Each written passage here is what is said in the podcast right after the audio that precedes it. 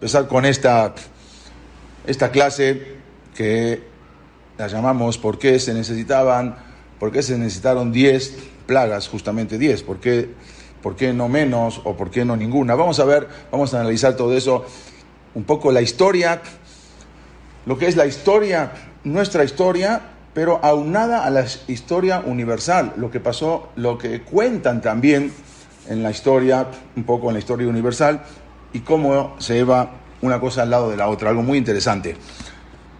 Hay un pasuk en la Torah que se da una sola vez, en toda la Torah prácticamente, que el pasuk dice. Le voy a demostrar, dijo Boreolán, cómo me burlé, cómo, vamos a decir, cómo le hice bullying a los egipcios y mis señales, mis maravillas, mis milagros que puse en ella. Está raro porque que Boreolam, que Dios venga y utilice esa palabra etasher y que, nos, que me burlé o que me reí de, Egipto o de los dioses de, Egipto. Y eso, vamos a eso es lo que vamos a ver, a analizar con él, a estudiar un poco y a ver qué Musar nos deja, qué Lekaj nos deja después de todo esto de la historia de Misraim. La pregunta primero es, ¿por qué Boreolam, por qué Kosbarjú mandó 10 Makot? Y el mismo Pasuk en la Torán nos lo responde. Dice que Anich Bati el yo endurecí el corazón Bedreba Badab, el corazón de los esclavos de él. Leman, Shitio Totayel para poder poner estas eh, maravillas, estas señales en, dentro de ellos.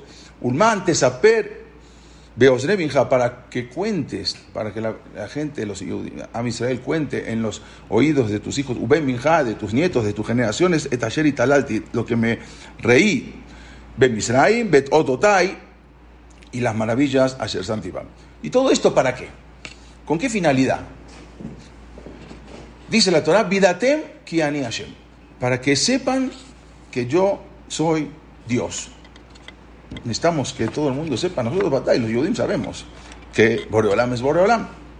La Torah nos enseña que nosotros debemos les tenemos que contar este milagro, contar la Geburá, contar la fortaleza, la fuerza que impuso a Kaos Barujú, los milagros, en especial el poder que tiene Boreolam en cada momento y el poder que tiene de modificar en el momento que él quiera la naturaleza de acuerdo a la voluntad. O sea, Boreolam tiene el poder en cada instante de modificar cuando Él quiere la naturaleza, no porque es algo naturaleza, no porque sale el sol a la mañana y se pone a la tarde, ya quiere decir que es una cosa tácita que tiene que ser así. No, todo lo que nos enseña la emuná de Misraim es eso, cómo Boreolam modificó todo eso. Pero para empezar, hay una pregunta. ¿Para qué Hashem hizo las Makot? Si Dios quería sacar al pueblo de Israel de Egipto. Necesitaba siquiera Macot, necesitaba siquiera plagas. Lo podía hacer sin ninguna plaga, solamente con soplar, sopla, y todo el pueblo de Israel ya está fuera, con solamente con una palabra. ¿Cómo puede ser? ¿Para qué necesitaba Macot? La primera cosa que debemos de saber es que en verdad no necesitaba ninguna, por no necesitaba ninguna plaga. Hay una, solamente, hay una cosa que mucha gente no lo sabe, que lo trae en el Targum Yonatán Menuziel. Cuando eh, ahí habla de que eh, cuando trae ahí, el Pasuk dice, los voy a trasladar por arriba de las, eh, de las alas de las águilas. Así trae en la Perashat Titro cuando está hablando de la salida de Misra, en cuenta que los va a cargar Baesaed Gemal Kanfen Sharim. Así dice el pasú. El Targum Yonatán Menuziel trae algo impresionante. El Targum, lo pueden checar, lo pueden ver ahí en Yonatán Menuziel, en el mismo pasuk en Shemot, eh, Shemot 19, pasuk Dalet, en el pasuk 4. Dice el Targum Yonatán Menuziel que la noche del Ceder, justamente la noche que tenían que hacer el Corban Pesach, vinieron unos Ananekabot, vinieron unas nubes y trasladaron a todo el pueblo de Israel, los varones, los que iban a hacer el Corban Pesach, a Jerusalén. Todavía no estaba hecho el Betamikdash. A donde iba a ser en un futuro el Betamikdash, ahí hicieron el Corban Pesach el famoso Corban Pesach, y luego cuando terminan de hacer Corban Pesach se llevan a su ternerito, a su corderito, se lo regresan a Misraim y con la sangre empiezan a poner en las dinteles de la casa. O sea que el Corban Pesach, Rabbi Yonatan Menusiel no era cualquiera. Está escrito en la Gemara que Hilela Zaken tenía 80 alumnos. El alumno, digamos, el, el menos importante era Rabbi Hanan. Rabbi Hanan, ¿qué era el menos importante? Sabía hablar con los malajín, sabía la, el, idioma de los árboles, el idioma de las palmeras, el idioma de los shedim, de los duendes, sabía hablar con el idioma de los animales. Era impresionante todo lo que sabía, aparte de los secretos, todo Merkabah, todo lo que hay en el Shamaim. Ese era el alumno más bajo. El alumno más importante, ¿quién era? Este, Jonathan Benuziel. Rabbi Jonathan Benuziel era el que, el que dijo que la nube llegó a Misraim y se los llevó, los transportó a todo el pueblo de Israel a Yerushalayim, hicieron el Corrapesa y regresaron. Este era Rabbi Jonathan Benuziel. Entonces, por lo tanto, si vino una nube y se los transportó a todos y le hicieron shejitá en Jerusalén y volvieron, ¿para qué se necesitan la Makot? Que venga una nube, se suba todo a Israel en la nube a Nanekabot y se van con la nube para fuera de, para de Misraim. ¿Para qué necesitan Makot? El día que quieran que Israel ya no esté más en Egipto, se suben a la nube y se van todos a, a salen todos de Misraim. ¿Para qué Hashem mandó plagas? ¿Y para qué mandó 10 plagas? Vamos a decir que eran necesarias. Con una sola plaga hubiese sido suficiente. ¿Acaso una persona puede subsistir sin agua? Boreolán mandó la Makat Dam, la plaga de sangre, una semana. Pero en lugar de una semana le hubiese dejado dos, tres semanas. ¿Quién podía subsistir sin tomar agua? Nadie. Entonces, ¿para qué tiene que mandar Sefardea, Quinim, las ranas, los piojos, todo. Ya con una sola plaga, la plaga de sangre, la deja una semana más y se acabó todo. Entonces, no se entiende para qué 10 plagas, ni siquiera una hacía falta. Luego de eso mandó Sefardea, mandó eh, la plaga de las ranas. Como dijimos, ya lo deja la sangre dos, tres semanas. Nosotros, nosotros, a Israel, desde bebés, desde niños, siempre absorbimos la leche materna con emuná. Nos inculcaron siempre la emuná. Haya sea una persona religiosa, no religiosa, siempre sabemos que tenemos la fe Boreolam en Dios. Unos más, unos menos, pero todos tenemos fe en Boreolam. Con el Yehudí sabemos que si necesitamos algo, nosotros nos dirigimos a Boreolam. El que necesita Parnasá, necesita, va, se dirige a Boreolam, le pide a Dios. El que necesita refuá, curación, le pedimos a Dios. El que necesita hijos, le pedimos a Boreolam, no hay otro con quien dirigirnos, no es que tenemos otros, es el único Dios que tenemos, no hay otro.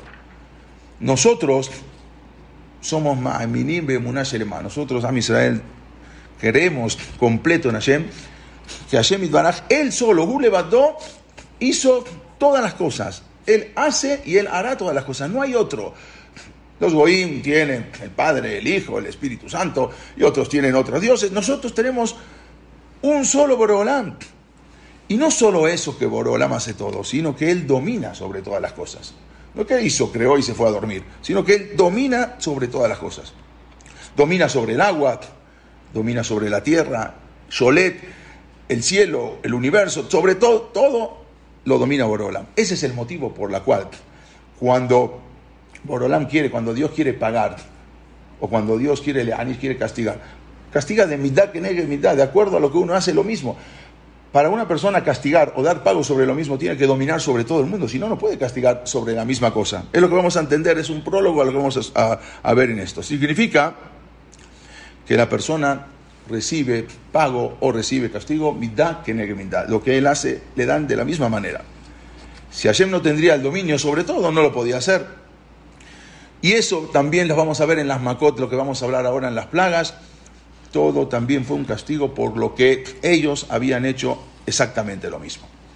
Sin embargo, los egipcios no eran para ellos así. Los egipcios tenían muchos dioses. Ellos creían en muchos dioses, eran idólatras, y cada uno de sus dioses se encargaba de algo. O sea, ellos creían que había muchos dioses. Este se encargaba del agua, este se encargaba del universo, uno se encargaba de los animales, uno cada dios era para algo, así como los romanos, así como los griegos, pero mucho más también los egipcios. Por ejemplo, ellos creían que había un dios, el dios del agua, el dios faraón, que también lo consideraban dios, el Baal que era cuando salían, de, estaban afuera de Misraim, él se encargaba de la parnasá, del dinero. Ellos tenían toda clase de dioses y creían que cada dios tenía una fuerza distinta.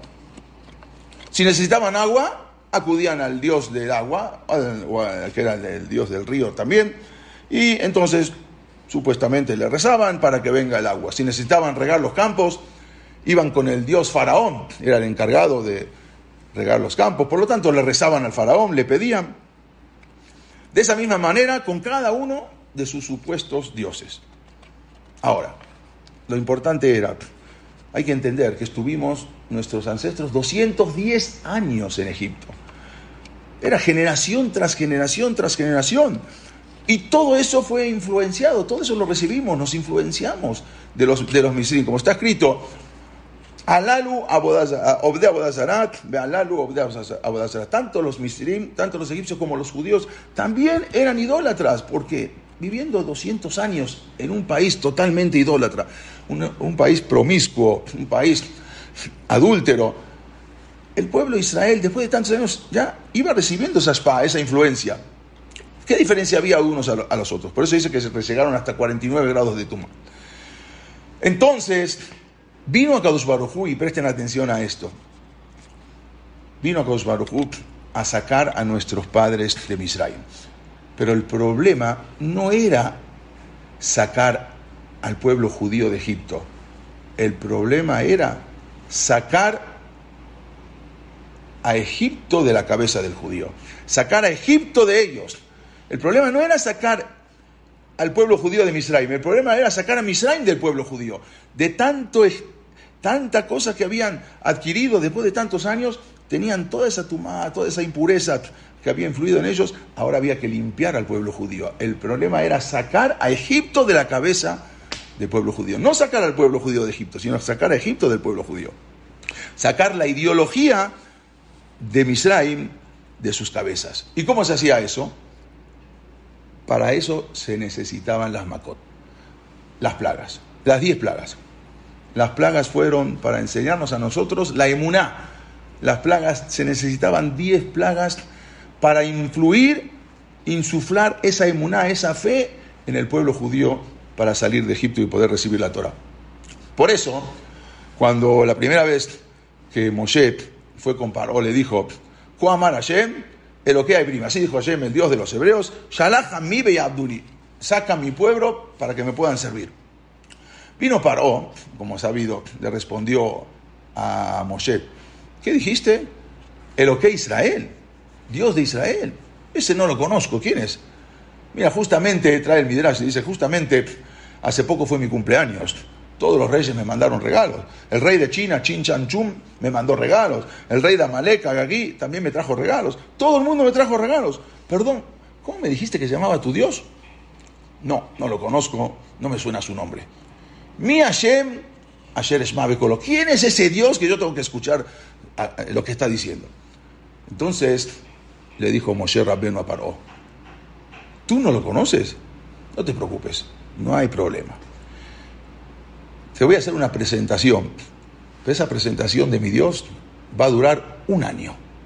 Una presentación de un año. Besote da Y entonces vas a saber que yo soy Dios. Le dijo Moshe. Vas a saber quién es mi Dios. Todas tus idolatrías se van a destruir. Y entonces sabrás quién Hashem. Vas a saber quién es Dios. Quizás tú piensas que nuestro Dios tiene otros dioses que lo ayudan, porque siempre un Dios ayuda con el otro. Nuestro Dios no necesita ayuda.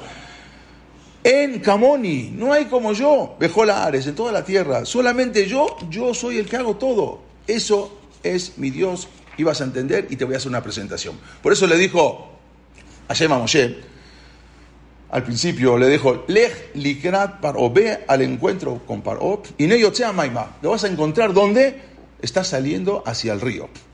Benisapta al Te vas a presentar con él en la orilla del río. Yo les hago una pregunta.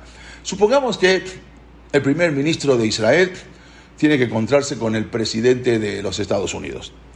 ¿Dónde se presenta? Obviamente en la Casa Blanca, ¿no? mínimo, en la Casa Blanca se van a presentar. O cuando, por ejemplo, tienen que encontrarse con el rey de España, ¿dónde se van a presentar? Bueno, en el Palacio Real. Cuando Moshe se tiene que encontrar con Paró, ¿dónde se encuentra? En el río. No se encontró en el palacio con Paró. La primera vez fue a encontrarse con Paró. ¿A dónde lo fue a, dónde lo fue a ver? Lo fue a ver al río. Rashi dice que Paró se hizo llamar a su vez como, como un dios. porque Él tenía una verajá. Él tenía una bendición de, sus ancestros, de Jacob vino Jacob vino le dio una bendición que cada vez que paró, cada vez que el faraón bajaba al río, el río subía y regaba todos los campos de Egipto.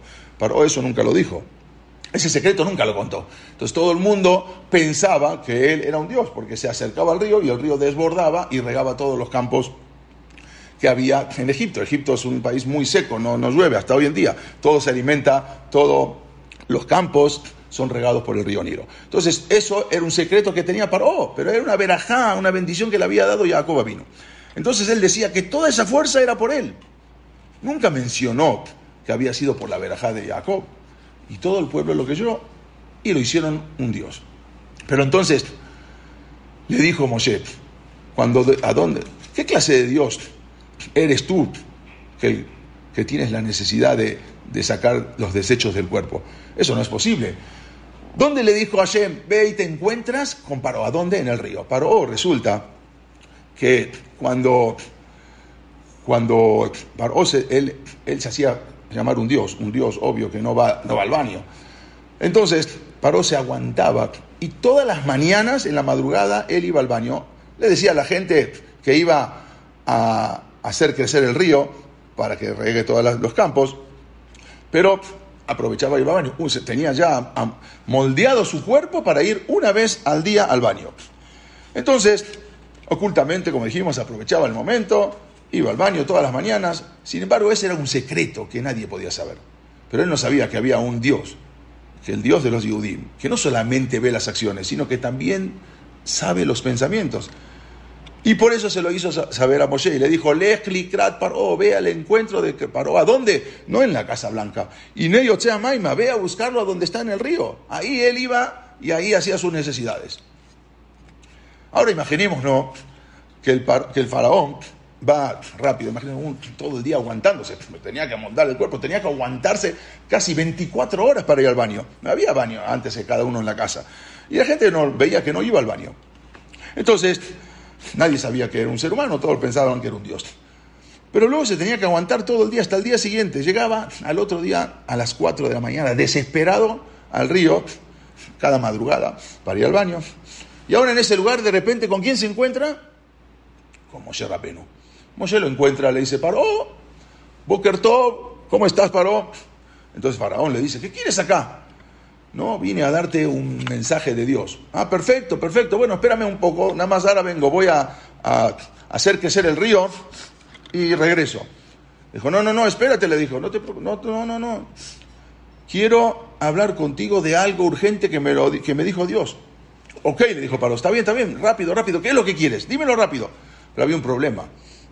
Moshe Rabbeinu era tartamudo, era Aral Zafatay que Bad Peuch Bad no podía hablar tan rápido. Y Paró se desesperaba porque Moshe quería decirle y no le salía, y Paró quería ir al baño y no se aguantaba, entonces era un problema, un conflicto. Entonces Moshe le dijo a Paró, y Paró no entendía lo que estaba diciendo, no hablaba tan claro. Y Moshe le vuelve a explicar, mira, Moshe, te voy a explicar algo, le dice Paró, pero por favor, esto que quede entre nosotros, nadie lo puede saber. Pero ¿cómo te lo puedo explicar? Mira, la situación es que a ver, ¿cómo te lo puedo explicar?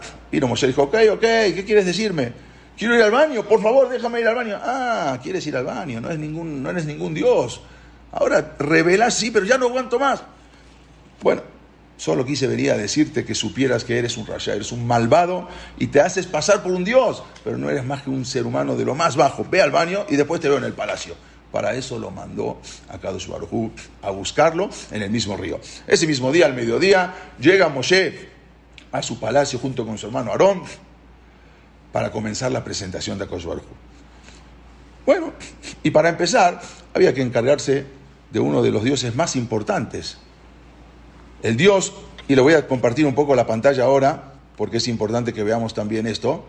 Ahora, para entender bien de qué es lo que estamos hablando, y ahora, y después volvemos otra vez.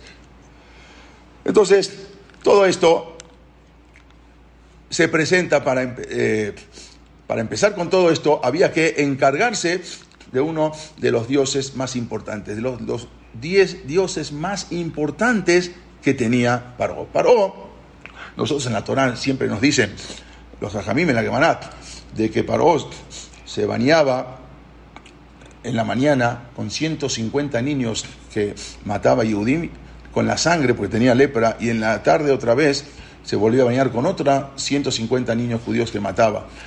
Y más adelante también sabemos que cuando les dio el trabajo para hacer y para lo, que tenían que construir, y si no alcanzaban, tenían, mandaban a poner niños. No tiene mucho, unos años, que se encontró un esqueleto de un niño en una pared de Egipto. Algo impresionante. Seguramente habrá sido un niño judío. Y acá se los presento.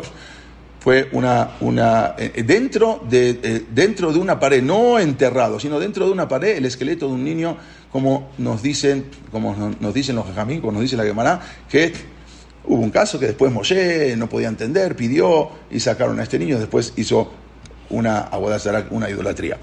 Bueno, entonces, para empezar había que encargarse de uno de los dioses más importantes que era un dios, se llamaba el dios Knum, así se llamaba, el dios Knum. Este dios era el dios de las aguas. Este era el dios faraón, encargado del riego de los campos, pero la primera era la plaga de Dam, la plaga de sangre. Había un dios, era conocido como el dios Num, el dios de las aguas. Entonces le dijo Moshe a Paró, el río se va a convertir en sangre, pero va a ser sangre de verdad, no va a ser algo parecido a la sangre. Y todos los peces del río se van a morir y va a apestar todo Egipto. Además, Beholers Misraim, Baetzim va a haber sangre en todo Egipto, no solamente en el agua, eh, Baetzim, en, en, las maderas, Baamanim, en las piedras. Paró, ¿sabes qué quiere decir eso? Que aparte de brotar sangre de la tierra, también va a haber sangre en todos los objetos. Y durante tres semanas hubo advertencias, cada mañana se presentaba Moshe, le advertía al faraón, todos los egipcios escuchaban, las advertencias de Moshe, pero nadie daba importancia. Entonces llega la primer plaga. Imagínense en la mañana, un egipcio estaba tomando su té, leyendo su periódico con las noticias matutinas, de repente toma el té y en la mitad se le transforma en sangre. Al principio pensó que le salía sangre de los dientes, como justamente esta semana fui con el dentista, me gasté 500 dólares y me sale sangre de los dientes, pero al rato ve que el vaso está lleno de sangre. Entonces se dio cuenta que no era de los dientes, corre, corre, a lavarse la boca y cuando se quiere lavar la boca, toda el agua se convierte en sangre. La llama la esposa, ¿qué está pasando? dice, no sé, yo también estaba amasando, se convirtió en sangre, de repente viene el hijo todo ensangrentado, ¿qué te pasó? ¿Quién te pegó? No, me estaba lavando los dientes y salió, salió agua, se, convirtió en sangre. Era una locura todo lo que era. La sangre por todos lados. Entonces vino la, la esposa de este señor, le dijo, ve a ver al vecino, a ver si él también tiene lo mismo. Corre con el vecino, toca la puerta, Mustafa, Mustafa. Sale el vecino, todo. Dice, ¿qué te pasó? Todo lleno de sangre, de arriba abajo, no sé, me estaba bañando y en la mitad me tocaste la puerta y se eh, todo se convertía en sangre, era algo impresionante. Todo, todo salía sangre, no solamente del río. Entonces, vamos a ver qué pasa con el río Nilo. Fueron al río Nilo, todo sangre, los peces todos muertos. Al final, ¿a quién van a ver? A los judíos. Van a ver a los judíos. Resulta que llegan ahí y el judío está regando las plantas pero no te da, no te, ¿cómo? Es un desperdicio, ¿cómo estás regando la planta con agua? ¿Qué problema hay? ¿Acaso falta agua? ¿Cómo? Claro que falta agua. Vayan al Nilo. No, en el Nilo no agua está todo, está todo de sangre. No puede ser. dice, a ver, pero qué, ¿tú qué estás tomando? Yo estoy tomando agua. A ver, saca tu vaso. Saca el vaso. A ver, toma. Viene el Yehudi. Dice, Baruja está Adonai, lo Digo, sí, es agua. Mira, la verdad sí es agua. Le dijo el egipcio, no puede ser. A ver, dame un poco. Le da, le da el agua. Toma el egipcio. No puede ser, es sangre. ¿Cómo es sangre? Si yo tomé agua recién, no puede ser. Bueno, a ver, y así se la dan. No el mismo vaso va cambiando de mano en mano. Eh, viene el egipcio, dice, ¿sabes qué? Tengo una idea. Mira, yo voy a abrir la boca y tú me lo vas echando con tu mano, tú me vas echando como, como Esab, como Esab allá que decía, aliteni namina adoma, adoma, pero no me eches mucho de la adoma, adoma, ese rojo no, pero normal, echa. Entonces le echaba el agua, le tiraba el agua y de repente se transformaba en sangre. No puede ser.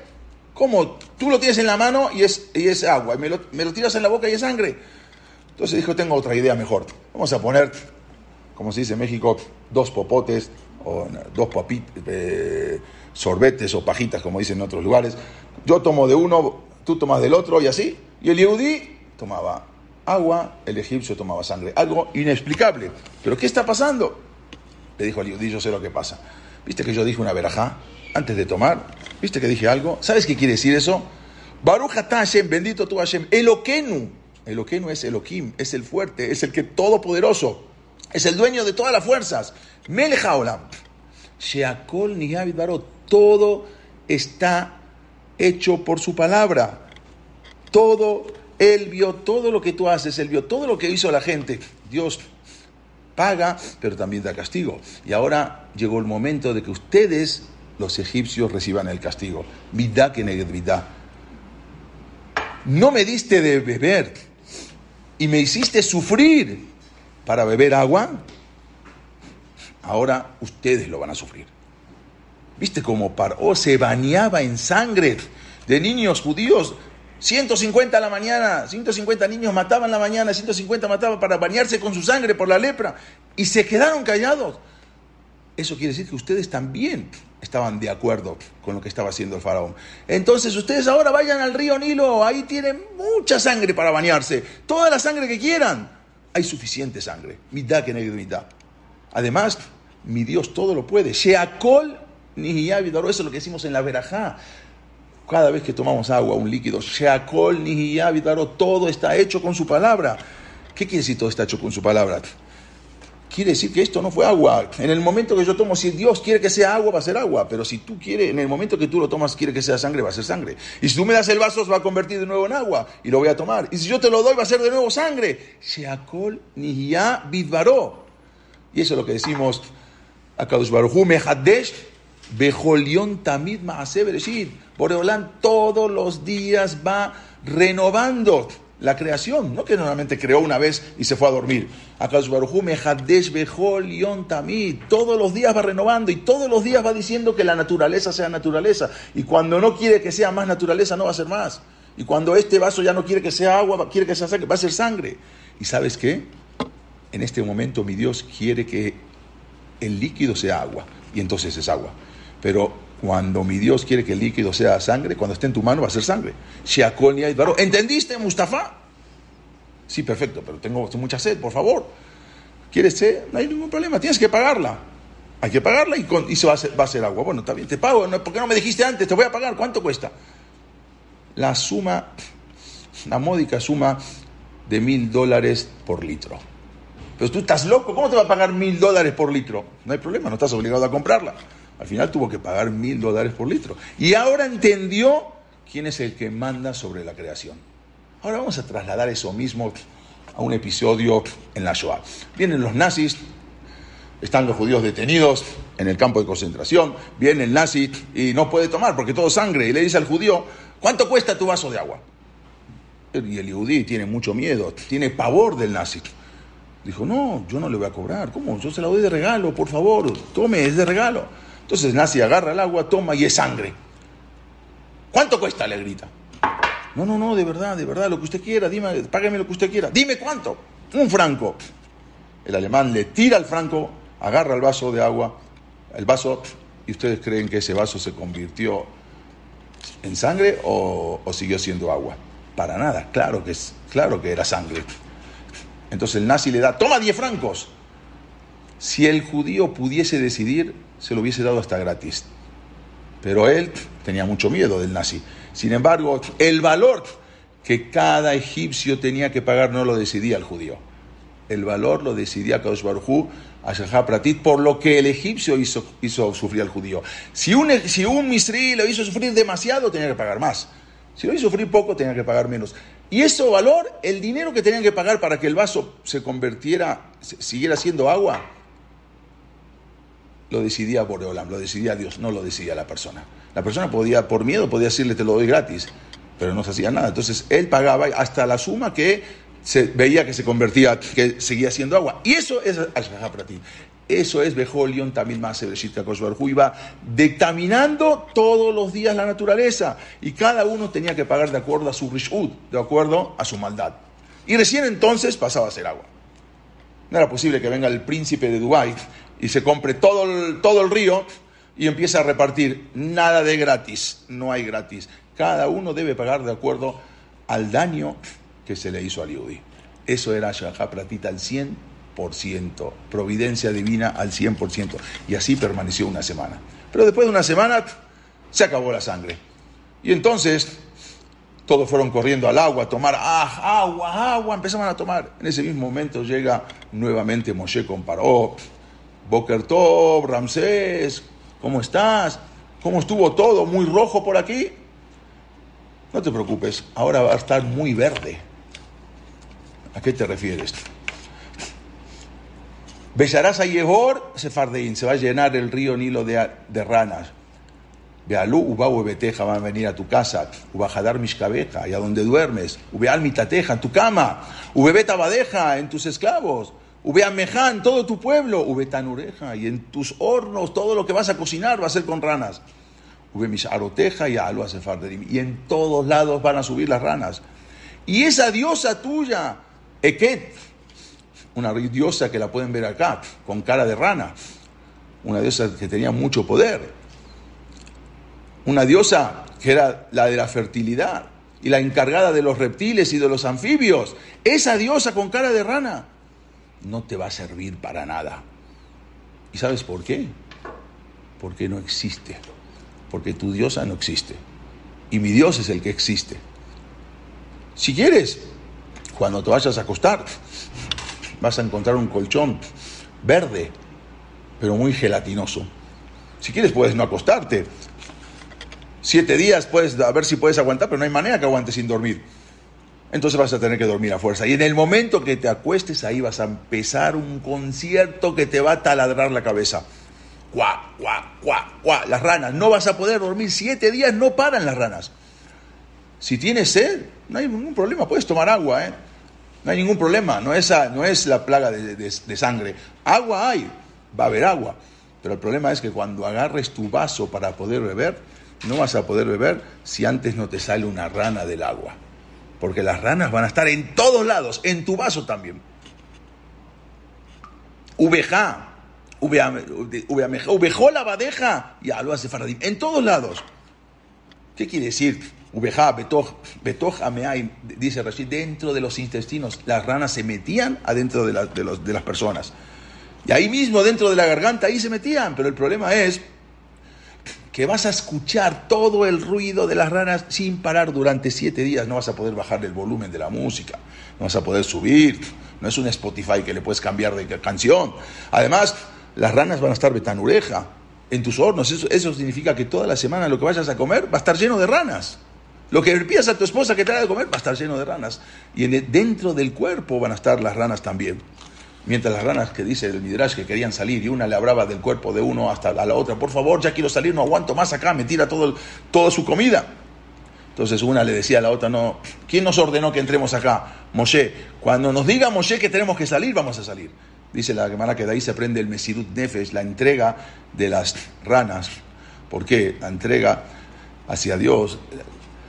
Porque de las ranas nos enseñaron que aunque una persona esté cómodo o una persona esté incómodo, que sea propicio o no sea propicio, si es lo que Hashem quiere, así lo hacemos. Y eso lo aprendimos de las ranas que se tenían que sufrir, Mesirut Nefesh.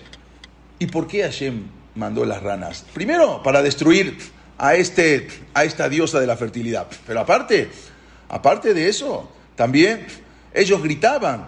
¿Qué gritaban ellos? le, gritaban, le gritaban a los judíos, párate, camina, trabaja. Vino Hashem, dice el Midrash, le dijo, ah, egipcio, tú sabes gritar bien, te voy a mandar un pequeño animalito que va a gritar mucho más que tú, durante siete días no va a parar. Dicen los hajamim que fue mucho peor el estruendo y todo el ruido de las ranas durante siete días que la misma plaga de las ranas. Eso, esa que fue insoportable.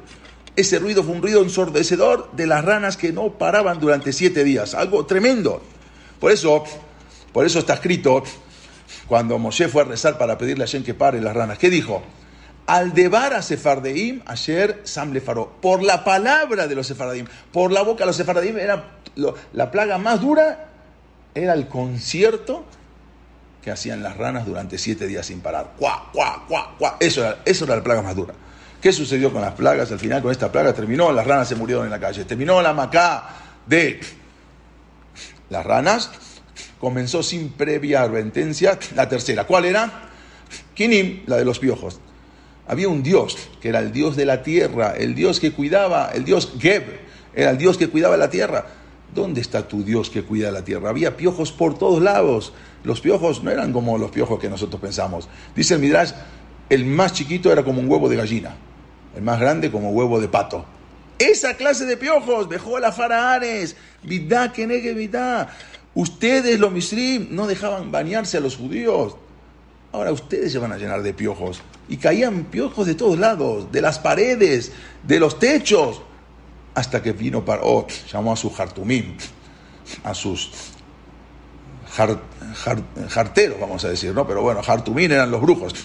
Y les dijo, ¿qué está pasando aquí? Le dijo, no, es Baelokim, no podemos hacer nada, este es el, este es el dedo de Boreolam. Y le dijo, también tenía un dios, era el dios, el dios eh, Tot. El dios Tot es el dios de la magia. Y le dijo, ¿dónde está tu dios? Le dijo eh, Moshe Paró, ¿dónde está tu dios? ¿Dónde está el dios de la magia? Ese dios que te va a poder ayudar. ¿Sabes por qué no te puede ayudar? Porque ese dios no existe. Ese famoso dios Tot, el dios de los magos, el dios de los hechiceros, no existe. Umale bateja se va a llenar tu casa, ubateco la badeja, eh, Arob. Después, más adelante, dijo, ahora va a venir otra plaga. La plaga de los animales. La plaga de los animales que van a estar por todos lados. Pero espérate, tú tienes un Dios. Tú tienes un Dios que se llama el Dios Hator. El Dios Hator es el Dios vaca. Era encargado de todos los animales. Ese Dios no te va a ayudar. ¿Sabes por qué no te va a ayudar? Porque ese Dios no existe. Ese Dios nunca existió. Es toda una farsa. Ustedes obligaban a los judíos a ir a cazar animales salvajes para su circo, para su recreación. Ahora vas a ver lo que es cuando vengan los animales salvajes. Pero no solamente eso, algo impresionante que dice la Torá. Begama Adama Hem Alea. Y no solamente que venían los animales, venían los animales con su hábitat. Los Mefarshim, la Gemara dice, también explican que llegaron los animales de todo el mundo a Egipto. Imaginémonos, imaginémonos ahora un oso polar.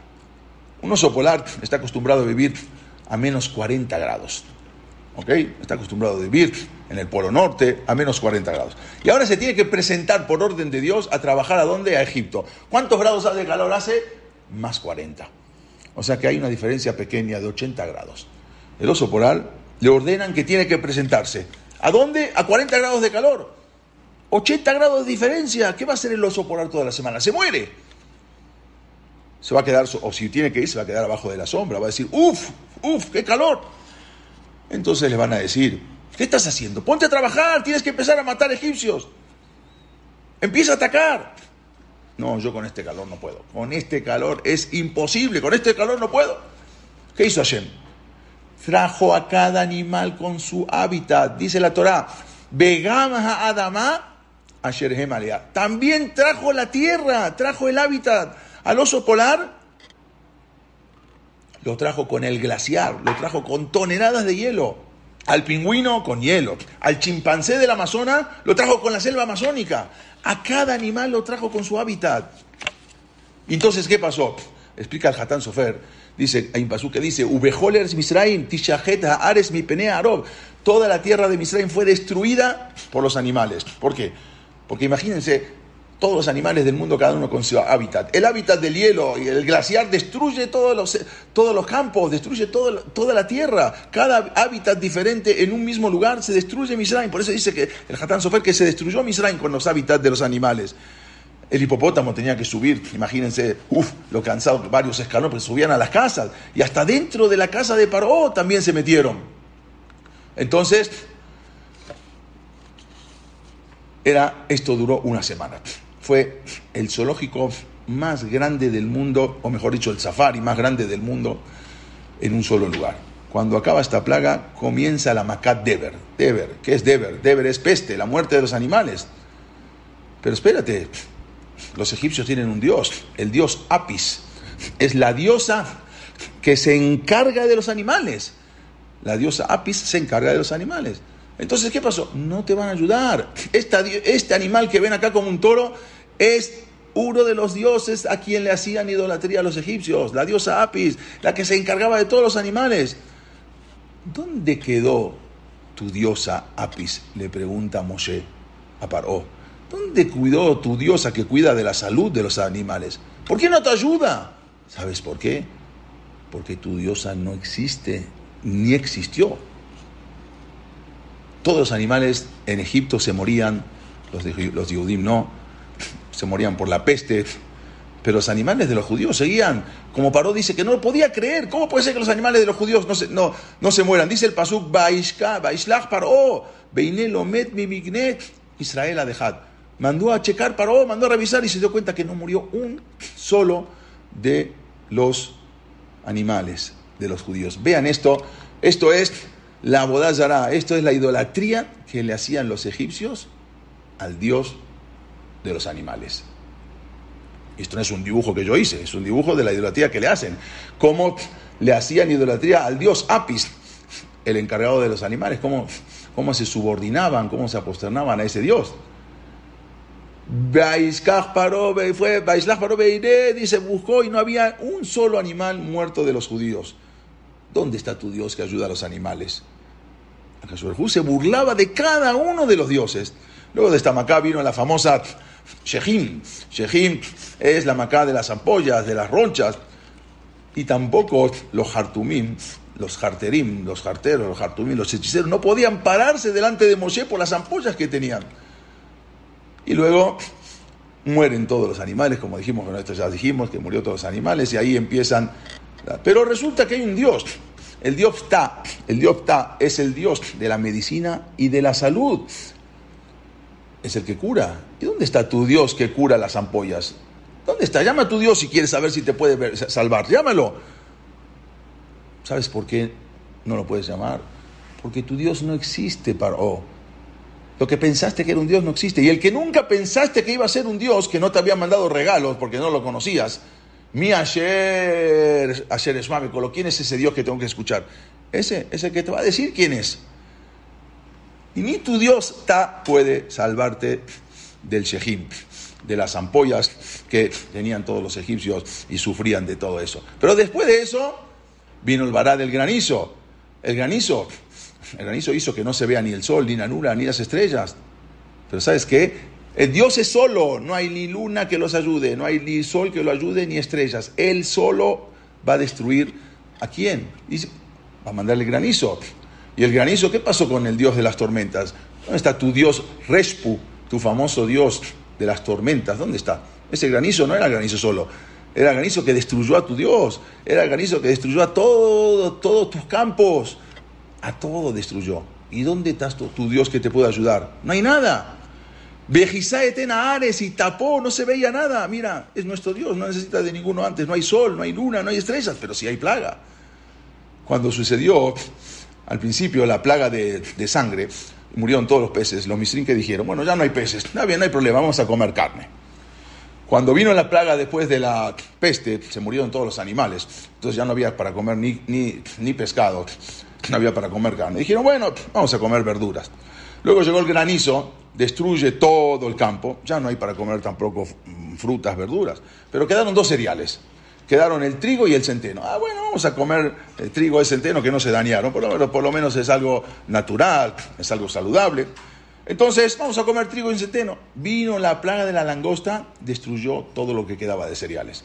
Entonces los misrim que dijeron los egipcios, bueno, no tenemos nada. Bueno, vamos a comer langosta encurtida, o en escabeche, o en salmuera, como se dice agarraron las langostas, las metían adentro de, aceite y sal, por lo menos iban a comer eso.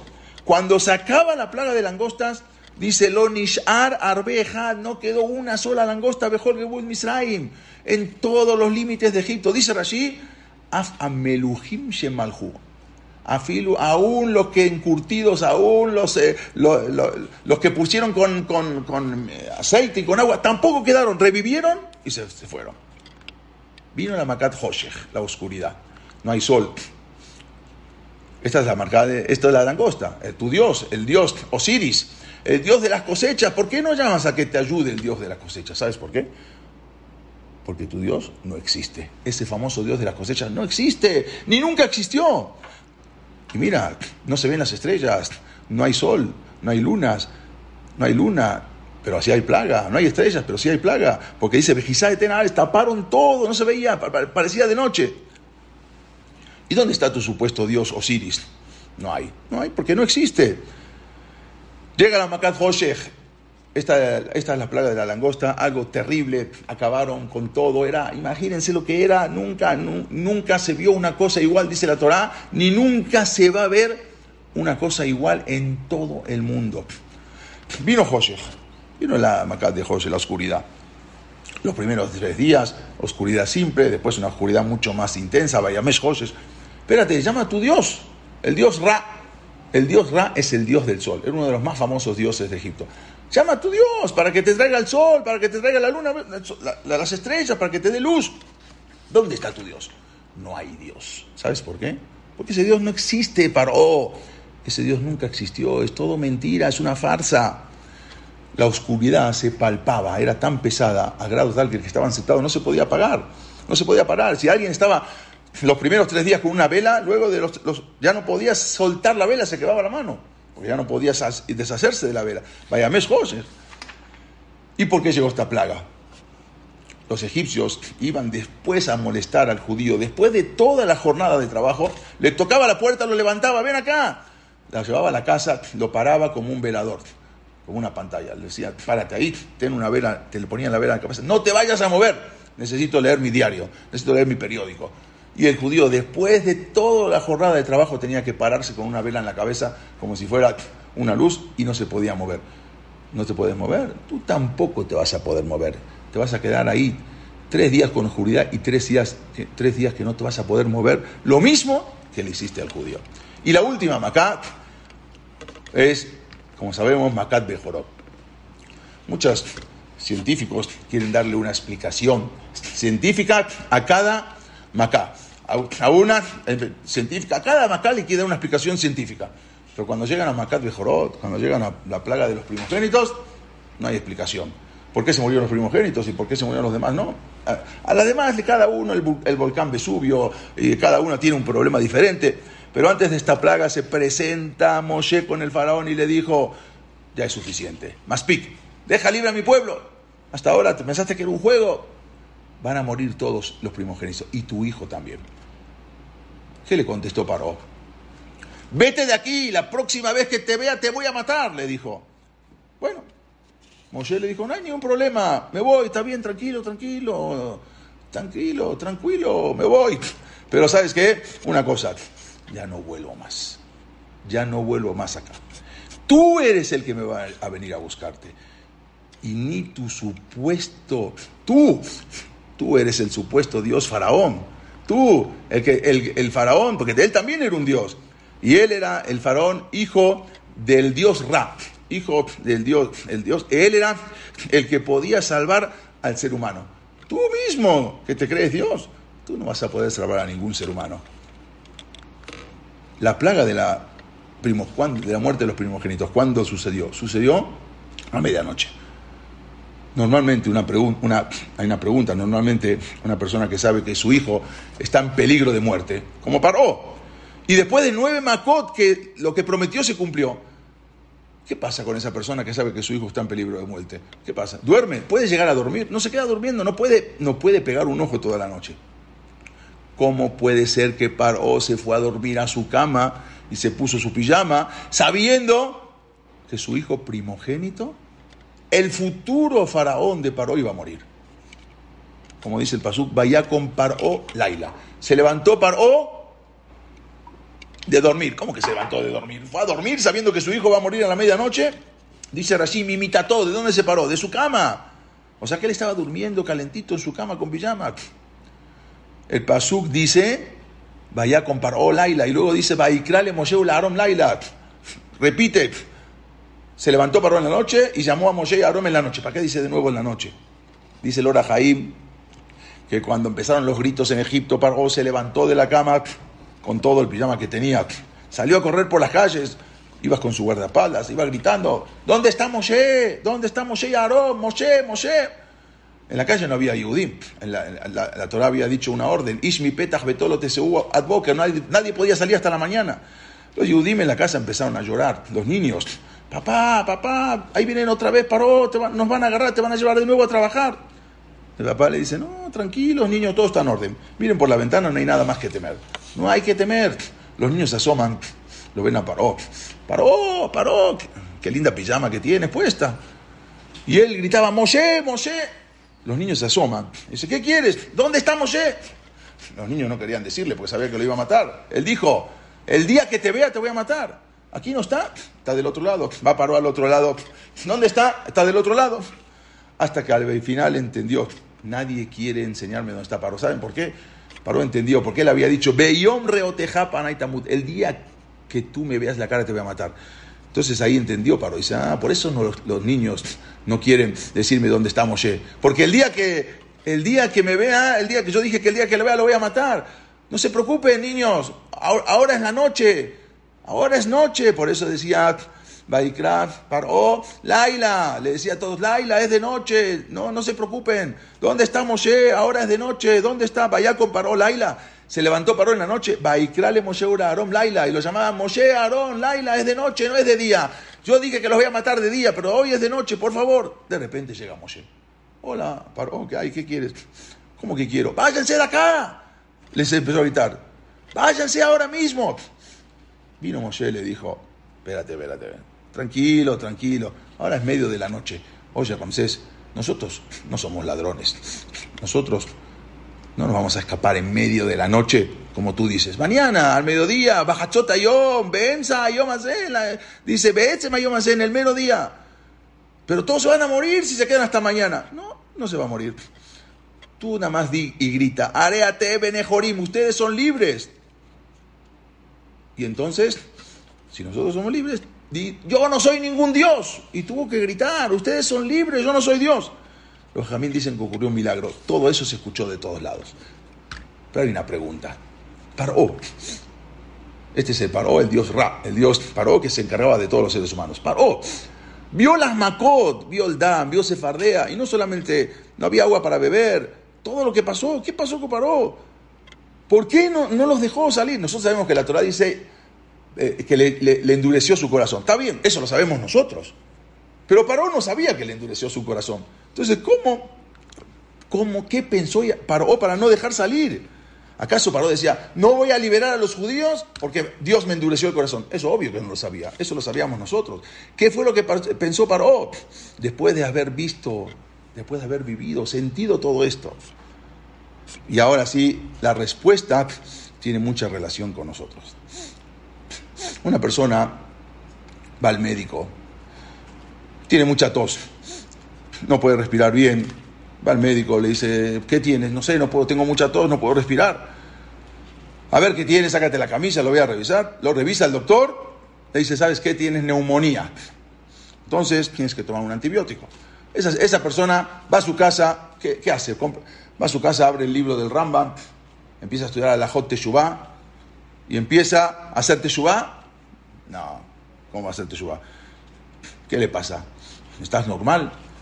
Hay antibióticos. Hay antibióticos para eso. ¿Para qué necesitas hacer teshuvah? ¿Para una neumonía? Ve a la farmacia, cómprate unos antibióticos y se acabó el problema. ¿Para qué necesitas a Yem? Yo me puedo arreglar solo, sin él. Hay medicinas. Pero ¿qué pasa cuando una persona va con el doctor y el doctor le dice, Berminan tiene majalá, tiene enfermedad grave. Esa persona, ¿qué hace?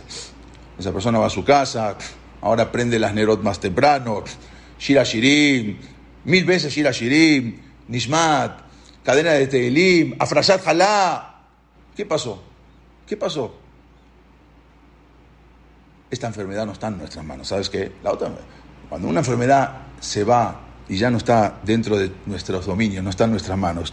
Entonces aquí uno necesita de Akadosh Baruj Aquí uno no domina la situación. Cuando uno no domina la situación, no puede hacer nada. Ahí voy a Akadosh Baruj Pero cuando uno domina la situación y sabe que con un antibiótico, con una medicina ya se cura, ahí no, ahí está, está Anisholet, yo estoy dominando todavía. ¿Qué hizo Akadosh Baruj Comparó.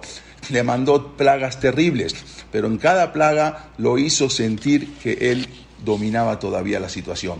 Con sus brujos, con lo que él pensaba. En cada plaga él dominaba la situación. De esa manera, Dios endureció el corazón de Paró. Y no solamente eso, después de que salieron de Egipto, todavía ya habían salido y vino, vino, vino Paró y dijo, hay que seguirlos. ¿Qué pasó? Estás en Shivat, murió tu hijo, estás de duelo en siete días, todavía se te ocurre ir a pedir. ¿Sabes por qué? Porque Dios le hizo creer que todavía aún había, todas las idolatrías se destruyeron. Había uno que quedaba, Balsefón. El Balsefón era el que se encargaba del dinero y estaba fuera de Egipto. Y cuando le vinieron a, decir que el pueblo de Israel no podía salir de Egipto y se quedaron, salieron de Egipto y se quedaron atorados ahí en el mar, a donde estaba el Balsefón, ese, ese Dios, ah, porque los judíos se robaron el dinero, entonces mi Dios, quiere decir que un Dios me queda, ah, entonces voy a salir. Siempre le dio la oportunidad a Dios de creer que él todavía dominaba la situación. ¿Qué significa endurecer su corazón? Hacerle pensar que todavía tiene el control de la situación. Y recién en la última plaga se dio cuenta Macad de Jorot que él ya no tenía el control. Después pensó que todavía lo seguía teniendo. Todo esto tiene algo que ver con nosotros. ¿Se acuerdan cuando éramos niños y nosotros jugábamos a los escondidas? Me imagino que todos en alguna vez en su vida habrán jugado a las escondidas. Akash también juega a las escondidas. A las escondidas juega con nosotros, pero hay una diferencia. Cuando nosotros jugábamos a las escondidas, nos escondíamos y no queríamos que nos encuentren. Hashem creó el mundo lleno de escondites y Dios nos dice, yo me escondo, pero yo sí quiero que tú me encuentres. Y dice Hashem, yo me escondo dentro de un antibiótico, yo me escondo en un hospital junto con un médico. Yo me escondo junto con tu patrón. Yo me escondo con tu esposa. Yo me escondo con tu marido. Yo me escondo de todo. Nada más búscame para que me puedas encontrar. Yo me escondo dentro de una medicina. Nada más me tienes que buscar. Dice Hashem. Pero tú, ¿qué quieres? ¿Tú quieres ser tonto como Paró? Entonces, siéntete como si tiene, como si, como si fuera que todavía está todo bajo control. Como si fuera que si yo con un antibiótico está bajo control, no necesito a Kosh Me puedo comprar una medicina en la farmacia y se acabó el problema. Dice a Kosh yo te voy a presentar todo como si fuera natural, como si fuera naturaleza, como si fuera y Tú puedes buscarte a ti mismo, pero si tú quieres buscarme a mí, me vas a encontrar. Y tienes que saber que solamente yo me encuentro ahí. Y todo el tiempo estuve y estoy ahí, pero ven a buscarme. Este es el mundo en que realidad vivimos. Una persona puede vivir 120 años y sentir que él domina la situación. Una persona puede vivir 120 años y decir, yo Solet, yo tengo, yo tengo dominio, yo domino la situación. ¿Qué pasó? Me caí, me golpeé, ¿Acaso no todo el mundo se golpea? No todo el mundo se cae. Una vez, cuando el, eh, el la pierna estaba caminando, subió una escalera, se cayó, se golpeó la pierna. Entonces vinieron los alumnos, Rab, Rab, ¿qué le pasó? Se quedó sentado ahí. ¿Se golpeó? ¿Le duele? No. Entonces, ¿pero por qué está sentado? No, estoy sentado porque estoy analizando por qué me caí. Estoy pensando en Boreolam, en Dios. Sin embargo, una persona que quiere vivir con emuná dice, me caí. Entonces tengo que pensar por qué me caí como lo de como o la piar. Tiene que pensar dónde está Dios en cada situación, en cada lugar. ¿Y qué podemos entonces le taquen? ¿Qué podemos arreglar? Y esto es lo que dice la Torá. Le mantes saper binja. Para que le cuentes a los, en los oídos de tu hijo Ben Minja de Tasherita Alti Ben Misraim, cómo me burlé de los dioses de Egipto. Beto Totay y mira las maravillas que puse. ¿Para qué? ¿Cuál es la finalidad? Vidatem Hashem, para que sepan que yo soy Hashem y no hay otro, no existe otro Dios. Todos esos dioses no existen, no te pudieron ayudar y no van a poder ayudar. ¿Quién no sabe que hay un Dios? Claro que todo el mundo sabe, pero hay diferentes tipos, todos tenemos en una en Boreolam, pero hay diferentes categorías. Hay una emuná que decimos, sí, claro, yo, claro que crees en Dios, claro que creo en Dios. De una manera general. Pero hay otro tipo de emuná, que es lo que una persona sabe que todo es Akadosh Barujú y por qué vienen las cosas. Si es, viene por algo. Y esta es la emuná que tenemos que transmitirle a nuestros hijos y nietos. ¿Sabes cuál es el tiempo de hablar de esto? Besha Shematzau Maror Munahim Lefaneja, dice la Gadá. En el momento que Matzah y Maror están delante de tuyo. No se pusieron, nunca nos pusimos a pensar, ¿qué quiere decir Besha Shematzau Maror? Ya terminamos con esto, ya no me voy a alargar. Y dice, ahí es donde puede llenarse una persona de Muná. Como está escrito en la Gadá. Y a Holmi Rosjodes, puede ser que empieces a hablar de todo el del Sipur de la Gadá desde Rosjodes. ¿No? O puedes empezar a contar la salida de Egipto, Talmud Lomar, Bayomaú. No, no, no, ese día. Bayomaú, puede ser que eh, mi Beodión, puede ser que empieces a contarlo desde temprano. Talmud Lomar, Baaburze, por esto, ¿qué es para por esto? Baaburze lo amarti, no te dije el Hashematzá, Besha Hashematzá Umaror, Munajim Lefaneja, cuando está la Matzá y el Maror, ese es el tiempo de la Emuná. Dijo Kos yo los saqué de Egipto, yo les di la Torah. Muy bien, pero ¿dónde estuvieron ustedes? 40 años, en el Midbar, había ananecabó, tranquilos, no había problemas, toda la ropa crecía con uno, no hacía calor, todo, todo resguardado con los ananecabot, había el querían tomar agua, tomaban, querían comer, tomaban mal. Eso no tiene chiste. Ahí claro que vas a tener emuná, porque tienes todo servido. Ahí vas a ver todos los milagros y maravillas, pero ¿sabes cuándo es la verdadera emuná? Maror Munajim Lefaneja. Cuando todo es amargo, cuando la amargura, cuando las situaciones difíciles, ahí te quiero ver. Ahí es Maror Munajim Lefaneja. No cuando está todo perfecto. ¿Sabes cuándo es la prueba, la mejor prueba para la persona? Cuando la situación está difícil, cuando hay problemas. Y cuando con todos esos problemas aún te apegas a Kadosh Barujú, ahí, ahí es la emuná. Este es paró, para que sea para quien es el paró. Dice, ahí es el problema, ahí es la verdadera prueba. Besaaye Masao Marón Munajim Lefaneja. Una vez le fueron, a preguntar al rebe de Sadmer, Rabio del Taitenberg, una persona que no tenía hijos, por favor, rabino, por favor, le pido, de una verajá. Le dijo, ¿yo quieres que te dé una verajá? Yo no soy quien para darte una verajá. ¿Quieres una verajá que se cumpla? Ve a buscar a alguien que pasó la Shoah y que estuvo dentro de los campos de exterminio, de los campos de concentración, y si a esa persona lo ves con un número tatuado y con todo eso está haciendo tefilá, esa es la persona a la que le tienes que pedir que se cumpla la verajá. Porque si después de todo lo que pasó, Beshaashe, Machao, Maror, Munajín, Lefaneja, y con todo eso pasó y superó la prueba de la Muná, esa es la persona a quien le tienes que pedir. ¿Y por qué la Gadá no dice, Maror Munajim Lefaneja. La verdad nunca nos preguntamos, tendría que decir, no decimos en la Gadá Pesach, Masau, Maror. ¿Por qué no dice Beshaat Pesach, Masau, Maror? En el momento de Pesach, el Corán Pesach, Masau, Maror, Munajim Lefaneja. ¿Saben por qué? Ese era el tiempo, Pesach era el tiempo del Corán Pesach. Entonces tendría que haber dicho así, tendría que haber dicho Beshaat Pesach, Masau, Maror. ¿Qué significa? ¿Por qué no está escrito Pesach? Solamente Beshaat Masau, Maror, cuando está la amargura y el Maror. En el momento Beshaat que no hay Betamigdash en el momento que no tenemos Corban Pesaj.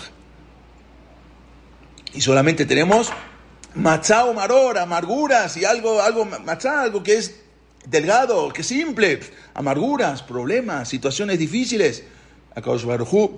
Y no cuando está el Betamigdash. No, no besase pesas más o besase maror, no el betamigdash. Cuando estamos en la diáspora, cuando estamos en el galut y tenemos machao maror, es ahí donde debemos fortalecer más nuestra muná.